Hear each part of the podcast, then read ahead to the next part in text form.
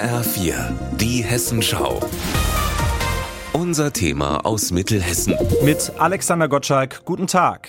An der Gießener Uniklinik ist gestern eine neue Ausstellung eröffnet worden, die sich mit dem Thema Organspende beschäftigt. Phyllis Taremann Schmorde aus Bad Nauheim ist eines der Gesichter der Ausstellung.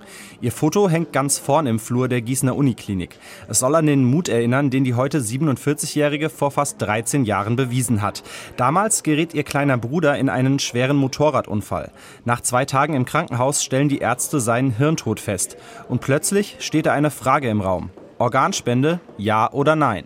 Interessanterweise war knapp 14 Tage vor seinem Tod Ostern und meine Tante, die kam zu uns und hat gesagt, ich habe hier einen Organspendeausweis und ich traue mich nicht, den auszufüllen. Und mein Bruder sagte dann zu meiner Tante, Mensch, füllt es doch aus. Ich finde, Organspender sind Helden. Ich, wenn ich die Option hätte, ich wäre auch gerne ein Held. An genau diesen Moment erinnert sich Taraman Schmorde, als die Ärzte nach einer Organspende fragen.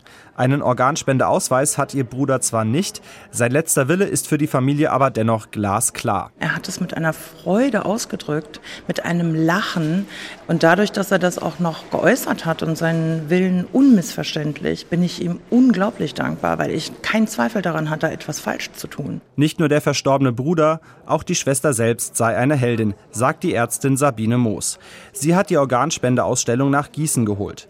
Als Transplantationsbeauftragte der Uniklinik weiß sie genau, dass der Mangel an Spenderorganen massiv ist. Wir haben 160 Patienten, die auf ein Organ hier am Uniklinikum warten. Und wir haben halt viele Patienten gerade, die auf eine Lunge warten, die halt dann auch im Prinzip der, in der Wartezeit versterben, weil halt nicht das entsprechende Organ zur Verfügung steht. Wen die Organe ihres Bruders gerettet haben, das wird Phyllis Taraman-Schmorde nie erfahren. Sie weiß nur, Vier Organe ihres Bruders konnten an Spender vermittelt werden.